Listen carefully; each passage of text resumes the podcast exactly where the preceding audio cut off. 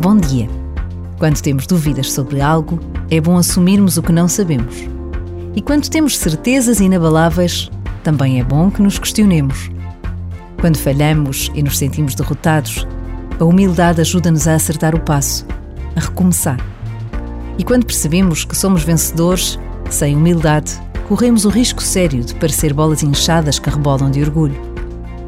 Por vezes, basta a pausa de um minuto para intuirmos a necessidade de cultivar a humildade, de a tratar com proximidade, de a deixar crescer dentro de nós.